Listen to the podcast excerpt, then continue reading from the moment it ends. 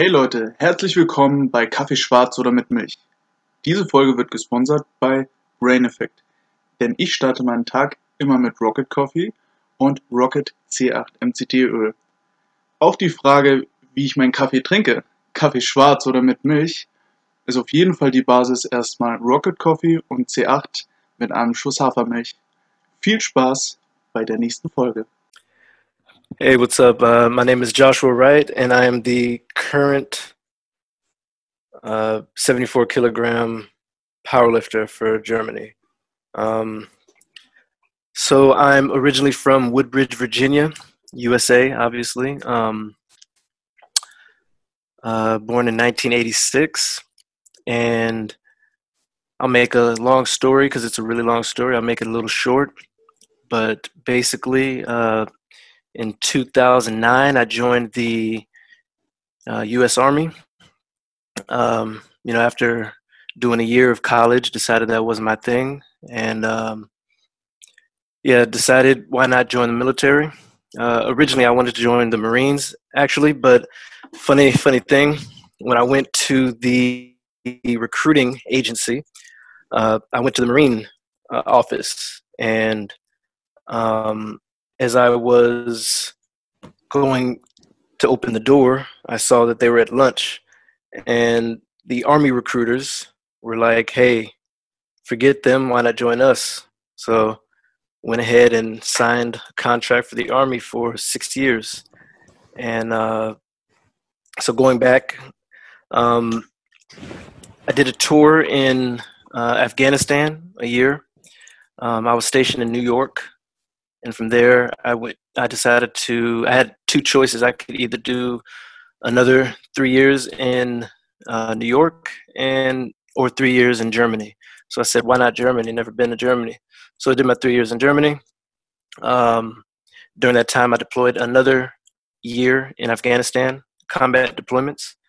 And uh, then I decided to get out of the Army in 2016, at the end of 2016. So I did a total of eight and a half ish years uh, active duty.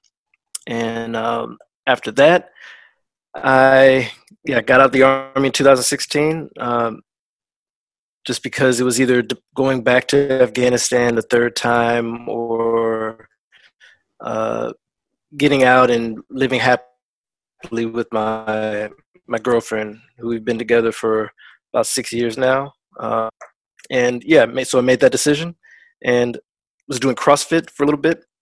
Then, for some reason, Hendrik, uh, everyone knows Hendrik, he decided to ask me to do powerlifting. And I was like, why not? I think I'm pretty strong, do some powerlifting. So tried out powerlifting, and here I am today.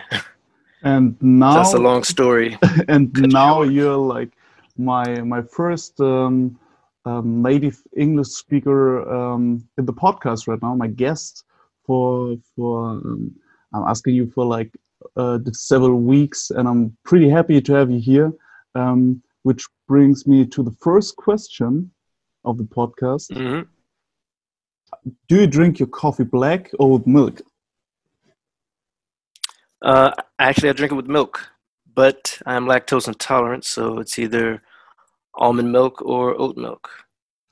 So, uh, well, I I prefer um, the oat milk. Uh, I always said it in my my um, episodes before that, um, but um, yeah, it's it, it's a funny story how you how you get to Germany because um, it's a little bit. It sounds like you. Um, it, it was spontaneous. Just hey, okay, I'm I'm joining the military, and what uh, what makes uh, what made Germany so interesting for you to go with the army to Germany? Um, yeah. So I, uh, like I said, I I had the option either in go to uh, Germany. You know, I wanted to stay in the army, so that wasn't uh, that wasn't like an option of getting out. It was either staying in New York, where it was pretty boring at the time, or going to Germany. um, And I had never been overseas besides Afghanistan, so I was like, why not go to Germany? You know, foreign country brand new after about a year and a half. Met my girlfriend, and yeah, is that is that basically what you're asking? Yeah, yeah, that's basically okay. that. Um, for, for me, it's interesting how you get to sport like for the first time. Have you been like super fit right now for the for the last ten years? have you um, have you trained uh, like on different ways um, as you do it right now? Because um, like powerlifting and CrossFit uh, sounds a little bit newer to you that uh, then I think you you have your fitness uh, experience right now. So um, the question would be, um, how did you start your fitness game, your fitness story? Um, so I was actually born into fitness. Um, both my parents were, uh, you know, Division One and Division Two college level athletes. Oh. Um, so I was kind of forced into fitness.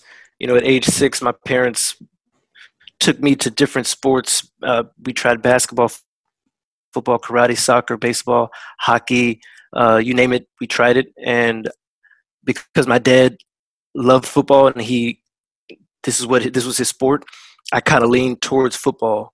So mm-hmm. I did mm-hmm. football from from about age six until age 18 when I graduated high school. Um, and I even did a year of football in college. And I'm talking oh, American nice. football here, not not not uh, uh the, not, not soccer. Yeah. yeah, yeah, yeah. and uh, so, during that time, in in middle school, I um, so uh, in middle school actually, which is um, sixth to to eighth grade, um, or sixth to yeah sixth seven, sixth to eighth grade, uh, I played two different divisions of football. I did football for school, and then we had like a county or like a like a state football team. So I yeah. played for the state too. So I would I would practice three days for school, two days for uh, the state, and then Fridays and Saturdays were my games. So I would it was like my life was football, and then off season I would wrestle and do track, you know, to keep my speed up and keep my strength up. So, so I was. So I guess you uh, had the position as a running back. Yep, I was a yeah. tailback, uh, wing back, and cornerback on defense, and I even did the kickoff team on the receiving team. Uh, I was obviously in the back, and the kickoff team I was on the outside. Oh, for for everybody who's not so deep into into football, um, just watch a few games, um, try to to catch up on that because I guess um, football is getting bigger and bigger in Germany. And, That's awesome. Um, and yeah, it's awesome. It's an awesome sport. It's like chess with the with real people. But um, you, you know uh, Harry Potter, this uh, um, magic chest where all the statues get just destroyed. Yeah, yeah. it's, it's, it's, a little bit like that for for me. But um, yeah, the first time I was in um, in the US, um, I saw the game uh, of the Seattle Seahawks against I oh, don't nice. know where, which other um, team, but um, it uh, just took me, and it was so was it was so a good sport for me. It was so interesting. It was so technical. Um, how how did you feel having training like six days in a week and also a seventh day in a week. Um, how did you recover from that? Uh, I mean, like I said, I was, for lack of better words, I was bred to to do sports. You know what I mean? Like, um, at, age six, I was doing it for three days a week, and then as I got older, uh, I mean, we weren't doing like a lot of like I don't know if if if you've ever been or seen a practice before, but a, a practice basically goes like uh, because I was a tailback, you know, like three days a week I would focus on uh, the the running aspect, you know, the, mm. the getting the ball, and then the two days a week because this is my secondary position, I would focus on uh, defense and obviously tackling the person with the ball, and then on some of those days we would do push-ups and sit-ups. There were no weights, obviously from age six to like 12 we didn't really work with weights um, you know because we were kids so it was just a lot of push a lot of sit-ups uh, back then they called them up downs, but it's basically a burpee. So a lot of a lot of burpees, uh, stuff like that. You know, so yeah. a lot of sprints, lots and lots of sprints and running. But I just I just adapted to it. You know, I mean, I can't do that now. I'm I'm 34 years old. I'll be 34 this year, so I, I, definitely can't do that now. Um, like but every, back then, it was it was it was life. Everybody who's like 34 or even older, um, hearing the podcast, are like right now. Oh shit! He okay, yeah, I I can understand him. But now it's so different from your training in the past to your training right now. You you're doing non body weight, uh, I guess, except uh, pull ups. Um, I think mm-hmm. it's uh, only body weight exercise. Um, I guess you do it with uh, XO weight um, as well. Yes. But um, how does it feels like doing the like the most opposite of your past training right now doing training just with big weights. And i mean big weights um, I, you you can tell the the people um, how much do you really lift?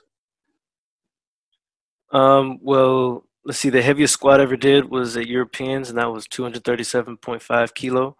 Um, i'll use kilo because i'm assuming everyone here is most likely german um, and then the heaviest bench uh, that i actually did was 173.5 and then if you saw my Instagram, I I it was a it wasn't it wasn't a full rep because in in the IPF it wouldn't count, but I got up 180 kilo mm. bench press and then deadlift. The heaviest I did was 290 kilo. Some of the guys uh, hearing that, and I guess most of the girls, are not able to even squat 180 kilo. Um, me as well. I wish, but um, um, uh, like I think uh, 20 kilos away from that. But um, yeah, well, you're you're like a big king of the powerlifting right now, and you're not um, so long into that. Um, no, all. Yeah, what was the the last competitions you made, and how you, uh, how long are you right now in the powerlifting game? Uh, the last competition I did was the European Championship, which was in Lithuania last uh, December 5th. I think it was December 5th. Mm. Um, and I started powerlifting August of 2018. Yeah, August of 2018. And my first competition actually the training before my first competition i was training with hendrik doing i think diane or, or fran or something like that. Yeah. And then right. i just went right into uh, uh, regionals. Yeah and yeah. ended up winning it. And that was my first competition august 2018 so you're not doing powerlifting even for two years? Nope All right. Um, that that is that is fun fact for me. I thought you doing uh, you did powerlifting even longer than that, but um, oh but, no, bro. Um, a little bit back to the to the days uh, where you um, were in the army. Um, you said you were in Iraq, um, and uh, I think you trained there too. So how was the training there um, compared to like bodyweight stuff from your uh, Division One and Division Two training, um, and compared to your training right now, what uh, what was special about the the setups uh, from the different years to you? Um, so it, it was Afghanistan. Mm. Um, both times. First time was in the south. Second, uh, no, first time was in the north, and second time was in the south. Um, and and the training there was actually we had to adapt to it because we're talking you know 35 degrees on a good day and 40 plus on a bad day. Um, so the gym was basically a made up gym. Like we we actually created these gyms by getting the equipment and setting up the tents and making sure we had water bottles and, and stuff like that. But it was actually pretty good. I mean there was never a time where so I was I was a scout. I was an infantryman, Uh, so uh, a lot of people know the word grunt. So yeah. um, we kind of we kind of ran the base. So when we were coming to the gym, everyone knew it was the scouts going to the gym. So you know it's time to move out. Oh, wow. uh, so there was never a time where I had to really fight for a bar or or a rack or a bench or platform to deadlift on. But my focus back then was less about looks and size, it was more about functionality. Mm. Because the goal of a scout is to carry 40 or 50 plus kilo on your back, plus your weapons, uh, plus ammunition, plus radio and whatever else you have across 10, 15, 20 kilometers, uh, set up your position, and still be able to fight.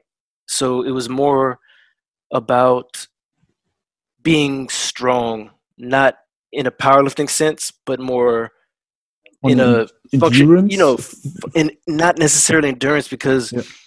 you didn't really have to, you, you didn't have to run. I mean, right, okay. you did have to pass your physical fitness test, but this was only uh, 1,600 meters. It's not far. Um, but you had to do small bursts of sprints with a lot of weight and then mm-hmm. land on the ground and be still be able to shoot the enemy if you had to.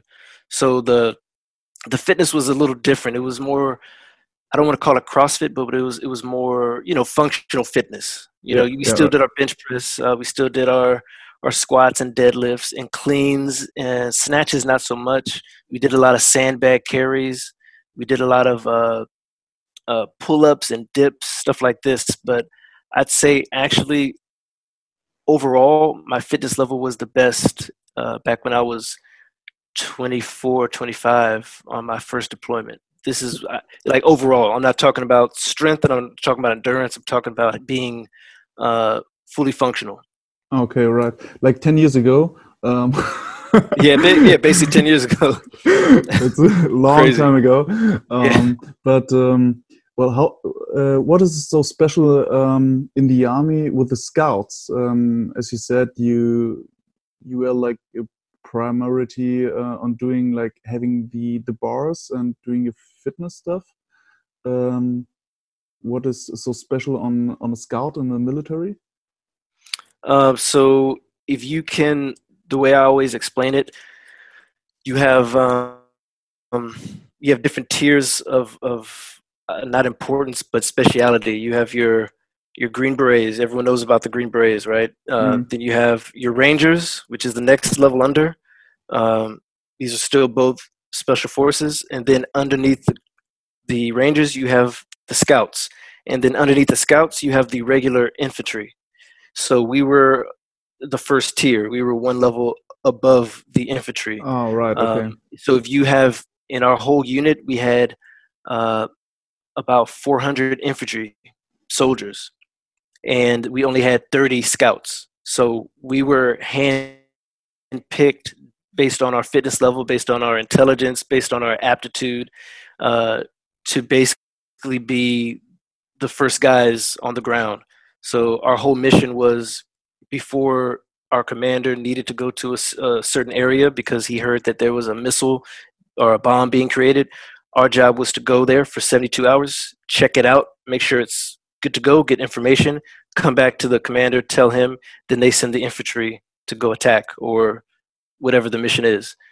So we had to be fit because it was usually just three of us going out at a time. It was never all 30 of us. It was three guys going against who knows how many uh, Taliban, 10, mm-hmm. 20. So it was small unit. So we had to be able to handle ourselves. You know, we couldn't ask for backup. We couldn't ask for help. It was just us. So that being known, the commander allowed us to have priority on the gym because we had to be fit. It wasn't yeah. it, it wasn't an option to just go to the gym because I'm bored or because I need to look good, you know, I need those abs. It was it was a life or death situation. You had to you had to be fit. That sounds so that sounds so different to your to your job as a as a powerlifter right now because um, in the past uh, it was your job to be fit and right now it's um, well, it's a little bit more than a hobby right now because you already are competing really big in the in the competitions. But um, uh, how does it feel now to to go to training? Is it uh, for you like a job, like uh, this uh, has to be done, or is it more like oh I'm I'm doing my stuff because I I'm addicted to it to to um, have a good time also with the with the um, with your teammates. Um, I mean, um, when we when we meet in uh, in the gym, it's um, a really nice environment. Everybody's hanging out, uh, doing their sets. Um, it's not stressy. It's it's not looking like a job. How how does it feel right now for you? um, with all the stuff of trainings and so on? Um, I like it actually. I mean, it's like you said, it's it's a little more than a hobby. Um, I consider a hobby being like if I had uh, model trains that I was making at home. This is a hobby. You know, you there's zero risk and 100% reward. You you pay 50 bucks, you get your train pieces, and you create it. You paint it, this is a hobby. This is what I consider a hobby. Or if it helps people, Pokemon cards. This is a hobby. um, you, you know, everyone knows Pokemon cards. So uh, for me, if I went into this as a hobby, then if I were to compete, I wouldn't care if I won or not. I would just be happy to be competing. And my parents raised me to always have a winner's mentality. And by winner, this means first place. And even if I have no chance to get first place, I have to go in with the attitude that I'm aiming at first place. Mm. And then what I get is what I get and what I deserve because this is the training that I put in. Um, but I, I don't consider it necessarily a hobby because I I put 110% effort into all my training sessions, my my nutrition, my sleep, uh, following my pl- my programming, uh, whatever the case may be, um, studying. Believe it or not, I, I study a lot um, because I am a personal trainer now, also. So I'm, I'm studying a lot about the different aspects of fitness. Um, you know what muscles are needed when you bench press, for example, yeah. uh, and right. I'm earning the the money I'm making from my uh, winning in powerlifting is not enough to survive. You know, most of it is sponsorships and trainings that I got from people seeing me win. Mm. But with a hobby, you couldn't do this. I, I, I, couldn't get out my Pokemon cards now and win. Well, somebody uh, sell the I, Pokemon cards for a hundred bucks a, a, card. But, yeah, uh, but not not nowadays, man. I, I we went to Japan actually uh, last year or the year before last, and uh, we I bought like I don't know a hundred a hundred euro worth of Pokemon cards, and hoping that I got a really rare one, and I, I did get a rare one, and I still have it right now, but it's only worth about 10 bucks compared to when we were you know 10 11 12 years old when that rare charizard or pikachu card was like a thousand yeah. so it's a little different now sadly but uh, but you know what I mean. I, I I can't I can't get those cards and and survive off of that. I can't. There's no risk to buying so, a pack of Pokemon cards. So but for powerlifting, this uh, I'm I'm risking a lot. Going underneath that heavy bar, going and picking up that that heavy weight, risking injuring my back or whatever the case may be. You know. Um, to everybody who's hearing that right now, you gotta look on Josh's Instagram account because um, he's posting a lot of training stuff there. Right now, it's just um, throwbacks, I guess, because um, gyms in Berlin still closed.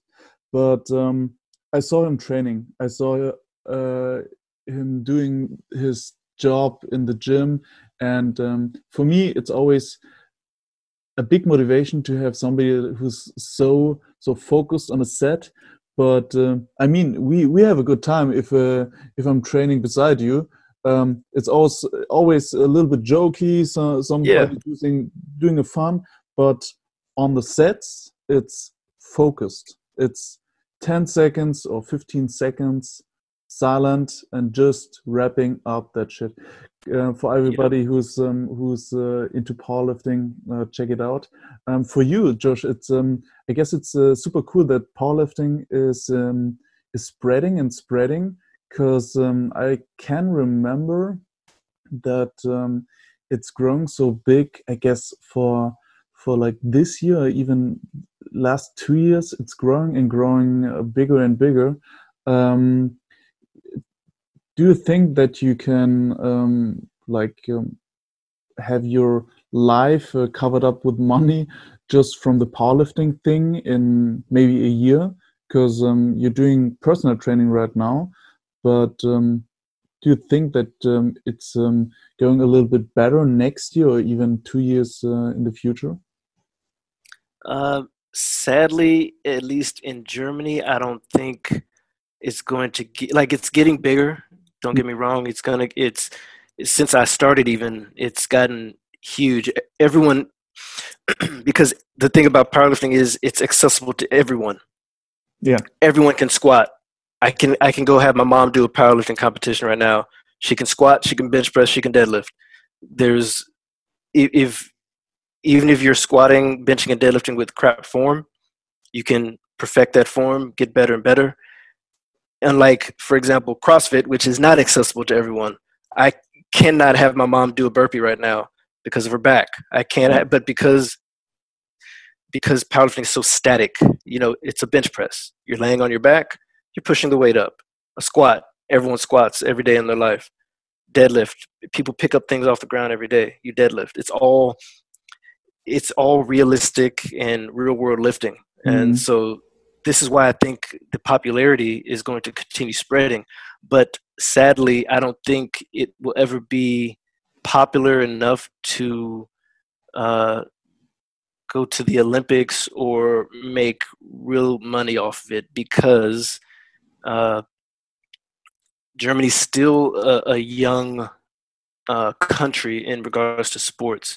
Um, many people have seen this YouTube video a couple weeks ago where they have scholarships. They're giving full scholarships to to Division One colleges for powerlifting. This, oh, right, nice. Yeah, this is this is insane. They have teams. They have in Oklahoma and Nebraska uh, state colleges. They have powerlifting teams, and in Germany, I, I, don't see this happening.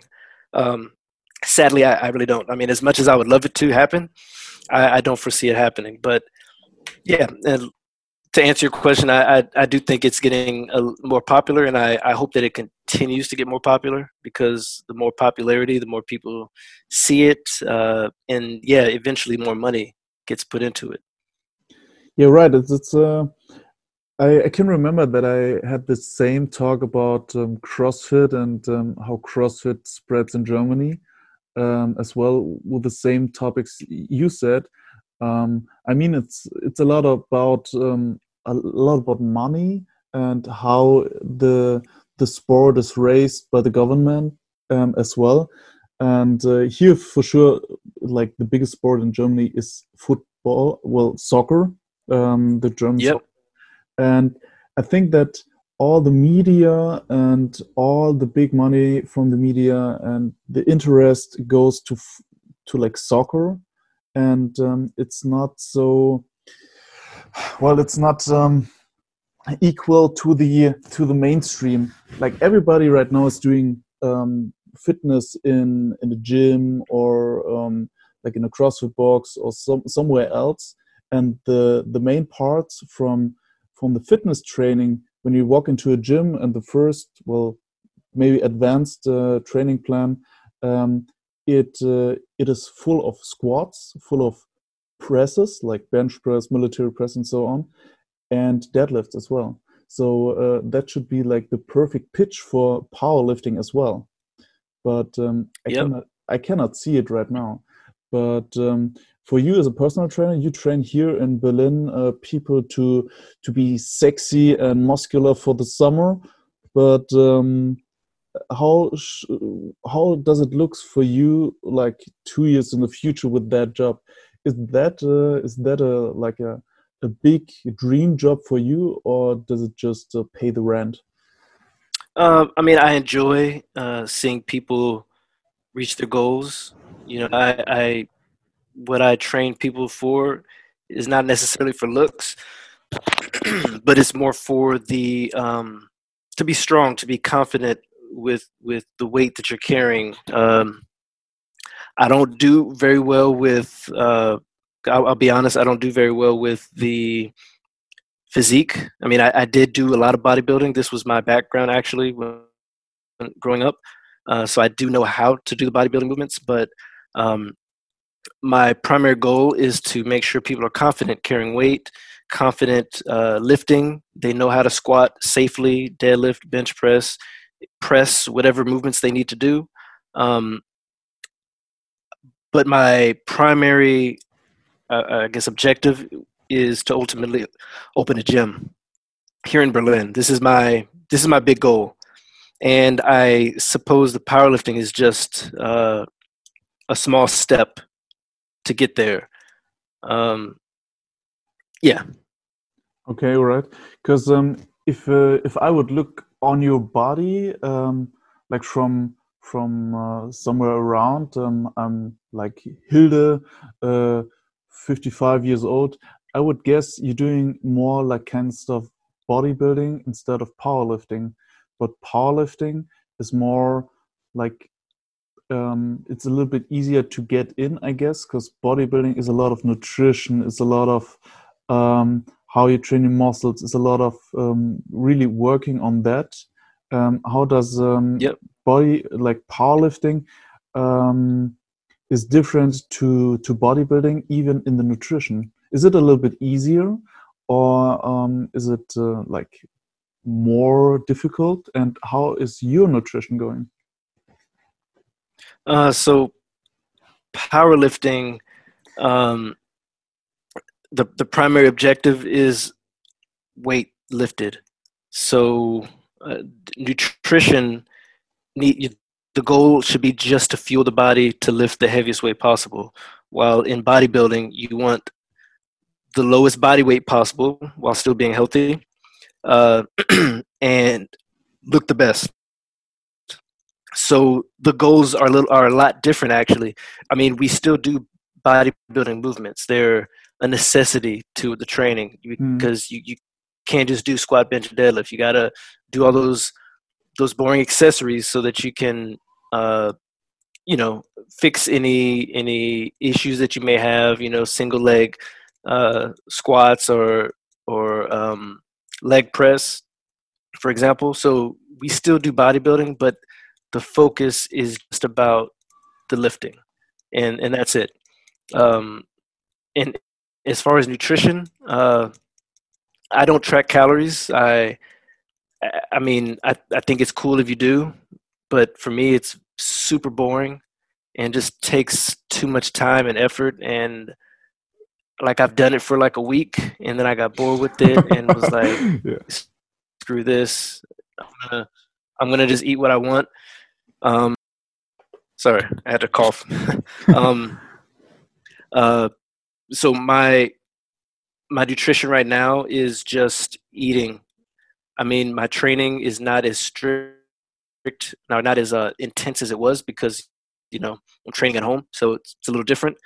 Um, I'm only training four times a week as opposed to five.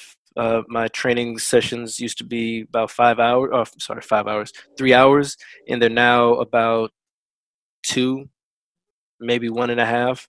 So right now I'm just eating to maintain, not necessarily build. Uh, but I guess I mean, I still eat primarily vegan. You know, about I'd say seventy, no, about fifty percent of the food that I eat is is vegan, yeah. and I like to keep it like this because, uh, I mean, why not? It's it's the best way to eat honestly. Every now and then i do get a little meat in. I did try the vegan the vegan fad but i i just i miss my chicken nuggets every now and then. I miss my my my eggs you know? Um yeah so like like sunday breakfast I, without eggs yeah yeah typical su- typical sunday breakfast you know? Um I just missed it too much, and yeah, I, I had to I had to go back to eating eating meat. Uh, I don't eat a lot, but I do eat it from time to time. So, um, is powerlifting nutrition and CrossFit uh, CrossFit nutrition um, comparable to to have like the body fueled to um, make sure that you get enough energy to really um, have the performance on your training and not um, primarily to, to look uh, on your body fat. And bodybuilding is like really in the offset uh, just um, getting muscles in. And um, yeah then in the in the cut uh, to to lose as much body fat as you can. Um, but uh, that brings me to to one question because the Wilks score um, I guess you can explain it to the to the audience um, is also a, a, big thing in the powerlifting I guess like the um, body weight compared to the weight you lift yes um, so Wilks was basically created a long time ago to find out uh, to give people a perspective as to where they stand mm. based on their weight, their body weight, and the weight lifted um, to the rest of the world. So if I plug in your body weight and your max deadlift, bench, and squat, it would give you a score, and this way you can compare yourself to everyone else that's your body weight in lifting that's your body weight and shows you what you should be lifting but it's also great because it also uh, puts you at a it gets you an average according to everyone else too so i can see that okay if i'm doing a 500 wilks for example at um, 700 kilo and and uh, 74 kilogram body weight um, someone that's 120 kilo that's lifting 700 kilo, they only have a 400 Wilks. So by my body weight, I'm stronger than this 120 kilo guy, even though he's lifting the exact same weight, if that makes sense. Yeah, sure, sure. So it's a little bit more um, like showing the real, um, the real performance of an athlete um, compared from the body weight to the weight lifted, as you said. Um, but um, does it make sense for me um, as a powerlifter to cut a lot of weight uh, before a competition? Because I guess somebody of the powerlifters do also a water cut before that. Yeah, I've done um, I've done a water cut, and it's never recommended because it's unhealthy. Um, but at times you have to. Like for me, I'm sitting at a pretty uh, pretty weird weight. You know, I'm I'm in between 75 and 76, and for me, this is actually heavy, and I have to cut down to under 74. Under 74, so like two and yeah, so it, or? yeah, I have to cut to exactly 74.00 or 73.9 or under. It's like that every single competition. So usually, what I what I used to do, you know, when I first started, I would cut water, and this was shit. Mm-hmm. So what I ended up doing was just uh, cut out the carbs uh, because I eat a lot of carbs. Like I, I eat, I think seventy percent of my daily intake is is carbs, mm. and I usually cut that out, and I I end up making weight no problem. But Hendrik actually uh, suggested something pretty interesting. Uh, instead of cutting water or cutting food altogether, just those meals that you were going to eat, turn them into liquid meals. So drink a protein shake or um, an oatmeal shake or something like that. Yeah. So yeah. you still get full, but, but without the actual weight. So um, the digestion from the meals is a little bit faster, and you don't store a lot of um, food in your in your um, in your stomach. Is is that the point? Exactly. Oh, well, that's a that's a life hack for for some of the um, powerlifters, even weightlifters, if uh, if they did not know that yet. Um, I thought it would be also um, a good thing to to just lose a little bit um, water uh, from from the body with some alcohol. I guess. Oh.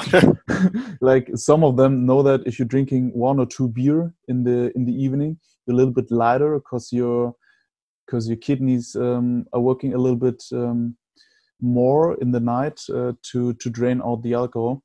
but but um, yeah, that's that's a life hack. but in the sport, um, I don't know. Um, well, I'm not an athlete. I'm just just a host. so, um, well, you're you're planning to uh, compete um, the next competitions who are like in the powerlifting and like the whole scene is right now stuck in the Rona virus right now. Um, yeah. But you but you're trying to um, to compete again. Which would be the next competition um, you're doing? Uh, well, on the calendar right now is the World Championship, but a couple days ago, the U.S. just announced that they will not be sending any athletes, so that cuts uh, a good third of the competitors down. So I honestly don't think there will be a World Championship. It's supposed to be in September, but I, like I said, I don't think it's going to happen because then it's it's basically just Europeans. Um, so that's that's the next one on the calendar. But we may have a nationals, a national championship coming up at the end of the year. Nothing 100% yet. Uh, obviously, Berlin and Bavaria need to open up the gyms first before any big decisions are made. Yeah, but um, I'm hoping some competition this year. If not, then we're going to reset next year and do it all over again. Well, what what would you prefer for for the uh, competition season? Because um, I guess it's um, for like every athlete, it's uh, really complicated right now to to um, like prepare for a competition which um, is probably be postponed or uh, just cancelled or um, like uh, just no information as well because um, you got a peak on a on a time where the where training is different because uh, because it's a little bit a ramp of um, of the training. Um, like everybody who's uh, a little bit more into the powerlifting, um, you got your periodization of a, of a just two days where really doing a peak of the performance. Um, how's it feeling right now, and what would you prefer uh, for for the season right now? Like, um, is it better to just cut it and do it next uh, next year? Or uh, um, do do the competitions? Um, yeah, I don't know. Like honestly, it all depends on when gyms open up. Uh, if gyms in Berlin can open up by let's say June, and I can get a good solid three months in the gym, then I'm ready for a competition. You know, I, I need I need a solid three months, and I'm good to go. Give me 12 weeks of training so I can some peak and and build up a little strength, and I'm good. Uh, anything less than that, I, then I think it will be unfair to all competitors uh, mm. because then you, you you can't get to your maximum. But I mean, honestly, I would like to see some sort of competition this year. This would be whether it's worlds, uh, nationals, whatever. I would like to see some competition. I, I love competing. I love the the energy, the the the vibe of of lifting on a platform. It's so much different than training at a you know at a gym or at home. Yeah, uh, sure. I mean, yeah, I would, but I'm, I mean, at the end of the day, it I have no say so, and I feel like I keep getting disappointed when I'm hoping for something to happen. So I'm usually just chilling and, and waiting. I'm and I'm always going to stay at, at some sort of strength level so that when the gyms do open up, I am ready to give my all and you know uh, yeah, compete. Yeah, right. Yeah, because it's um, I was asking a lot of athletes right now what the what they prefer to to to have uh, competitions like. Um, they're like uh, one part um, just saying, "Yeah, well, we we need the competitions back, and uh, I cannot wait, I cannot wait." Um, some sort of the athletes are like, um, "Well, um, it doesn't make that much sense to have a competition which is um, like downgraded by by the by like everything like music no dj no audience allowed and stuff which is not like a competition you you used to have um, so uh, put it just next year and um, they will be fine and then there are just a little piece of athletes who are like i don't care i'm ready yeah i mean i I'm 50-50 on that. I mean, I love seeing I love seeing people out there. I love the audience. But do I need it? No, because you know, not everyone can make it to competitions and I'd say about 50 to 50% of the people that watch me compete do it from home. You know, my mom for example, she watches me from home. Mm-hmm. So I don't necessarily need the people there. It's more the competition itself. Would it be cool to have people there? Yeah. Would it be cool to have all the vendors and and everything there? Yeah. Is it necessary? No. Because mm-hmm. at the end of the day, uh, whether you see me live or not, the weight was lifted and it's documented and it's real. So mm. um if if they have a competition here in Germany and it's no spectators besides like family or uh, loved ones and, in the spectators is cut to like a, a quarter, I'm cool with that. As long as it's a competition, you know? Yeah, yeah, right. So you so you're just looking forward to have the competitions to to go like further in your um like as you as your story of a athlete like really go forward on on training and um I guess have a have a little like um yeah competitions to to um, show your performance. I mean, that's uh, that's an athlete life to yep. comp- to compete against other athletes. I mean, I think that's uh, that's the the main issue to to be an athlete and not just exactly. for fun or exactly. um, uh, to I don't know to be cool. yeah, uh, but um, well, on on that hand, um, you you just made with Hendrik Senf, uh, like um, hi hi Hendrik, um, if you're hearing this, that was such a great idea because you did your own own competition, which was online. Um, yep. Just just for the record, how did this idea really um, like gr grow up in a in your two minds and um, how was it and um, what was the feedback and um, what was the competition about uh, so originally the competition started off uh, i was just thinking i'm ready to do some sort of competition since nationals was canceled europeans was canceled i want to do something uh, because like i said i love competing and i love lifting heavy weight um, so i was like you know what Hendrik, let's let's do something. And Hendrik was like, hey, I want to lift something heavy too. Maybe it'd be cool to do a powerlifting competition. And it was a way for him to lift heavy and a way I, I didn't lift heavy really besides bench uh, because I wasn't peaking, but um, it was a way for him to lift something heavy and kind of have his first quote unquote powerlifting event. Mm. And then we were like, okay, this is kind of boring with just us two let's add some people in. So we came up with a a division where everyone can lift in it, uh, and that's the cre- that was the creative class, so that it's accessible to everyone because not everyone has weights and you know plates and and a rack yeah, in their yeah. gym, which is understandable. Uh, the stuff is expensive.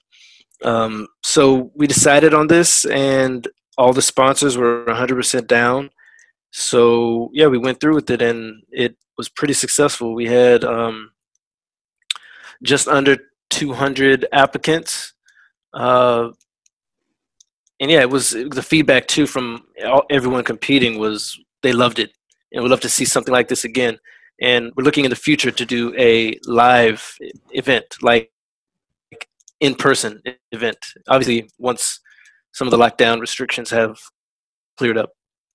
So, so does the title of the of the competition lockdown powerlifting um, competition, and um, are you planning to have the next competition also next year, or maybe with the with one year of break?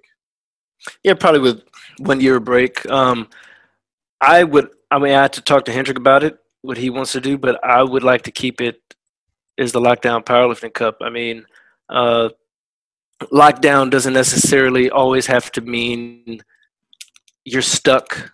Uh, when, for example, if I were to say that I'm locking down this weight, means mm. I'm going to get it. I'm going to hit it. so nice, I can yeah. use this word. It, I, you know, I can use this word in, in different meanings, and it can still be a positive, uh, positive meaning. And plus, that that title, Lockdown Powerlifting Cup, is not used. We have it, so might as why not keep it? Yeah, yeah, right. So for the for the next uh, competition, um, I guess we uh, we have more athletes on it. I mean, I mean, uh, 200s was this year with a year of break, with a little bit more um, more time to prepare it. Uh, what was your what would be your like perfect um, perfect goal out of this competitions uh, competition to have it in the future like have a, an, a europe wide competition for um, powerlifting starters and even for advanced athletes or just make an um, elite version out of it um, probably will the creative class um, be still in the competition for the next years um, what are the plans for this competition uh, well this would be a um, more of a so the, so the thing with the BVDK, you know, the the German uh, powerlifting league, mm. it is not accessible to everyone. Uh, so you, for example, uh, Alex, cannot just go and compete at a regionals unless you were registered with a Verein. So you oh, already right. had to have a club. Then you had to pay fees you had to pay to enter, and this is just a lot for just a weekend lifter. You know, if you just want to lift just because you don't want to have to invest in a club, you don't want to have to do all this and that. So we would like to create something where everyone could do it. Mm. If you are part of CrossFit Aorta or CrossFit Mints or uh, I don't know, training at Fit One, or you're a weightlifter and you want to compete, this is going to be more like a maybe call it the lockdown powerlifting open, where it's right. open yeah, to yeah. everyone. Whether you are lifting 10 kilo or whether you're lifting uh, 800 kilo, you can join. Uh, so we want it accessible to everyone, no matter what your level is. All right, that sounds such a great idea because um, I mean, like everybody who's uh, doing like CrossFit or functional sport as well, um, they got several competitions around the year, almost 50 a year, like small ones and big ones, to to really uh, have the life of an athlete to compare their performance against other athletes. But in the powerlifting, um, mm-hmm. how many competitions are in like the whole year, which uh, I can just watch on a live stream? is there can can I count them or is there, is it so many? Um, hold on one second. Give me one. There's about. Let's see. Are we talking about where you have to be registered with a club, or are we talking about just open in general that anyone can join? Well, anybody. Well, anybody can join just um, just by casual. Um, probably six or seven in a year, not counting this year, obviously, but yeah, uh, six or seven in a year, I would say. All right, that's that doesn't sound big for for like the big community from the powerlifters. No, it's not. It's not a lot at all, and they're so. Some of them are like on the same weekend. Some of them mm. are all the way in Cologne, some are in Bavaria, and they're so spaced out. It's unfair for a lot of for a lot of people that want to just lift to lift. They did they they don't care about being part of a league. They just want to lift to have that experience of of a powerlifting competition. You know, and right. Yeah. I, I feel it's it's really unfair uh, for the casual lifter. You know, so we this is why we want to kind of make something where anyone can do it. You don't have to be part of anything. You could just come in and, and do it.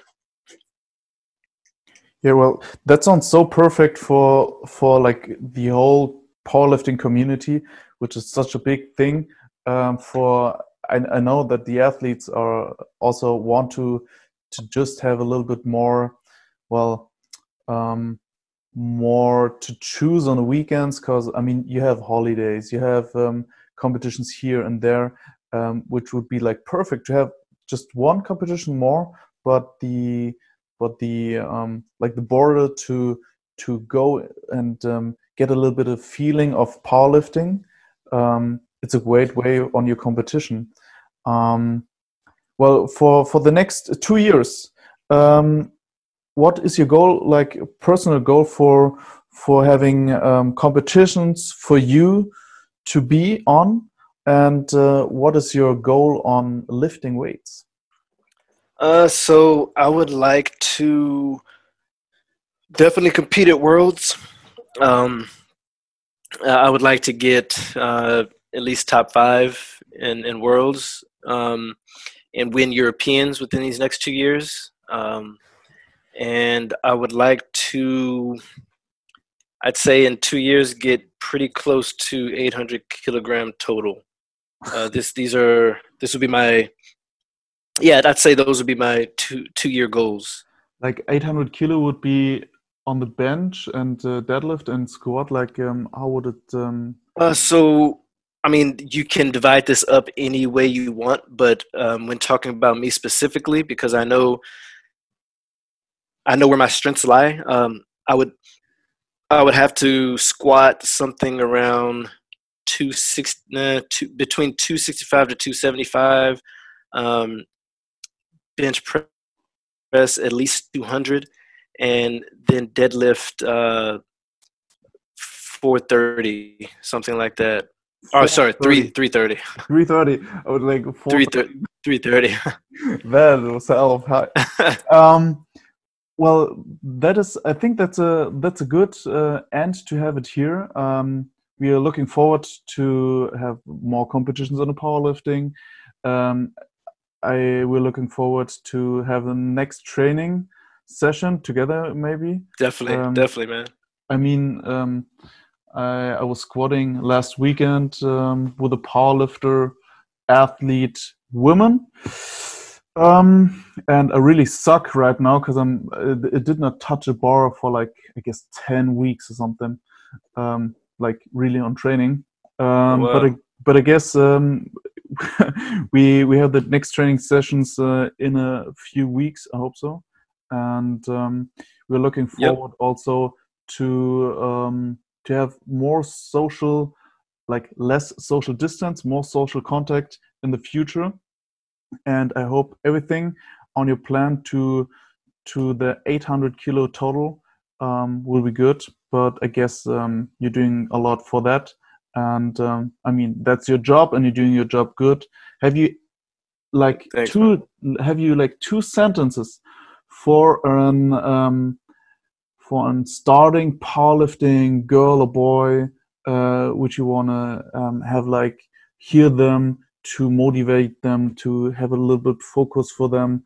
Um, what would you say to to somebody who's starting in powerlifting? just a little advice from from the big dog? Uh, I would definitely have to say, grip it and rip it.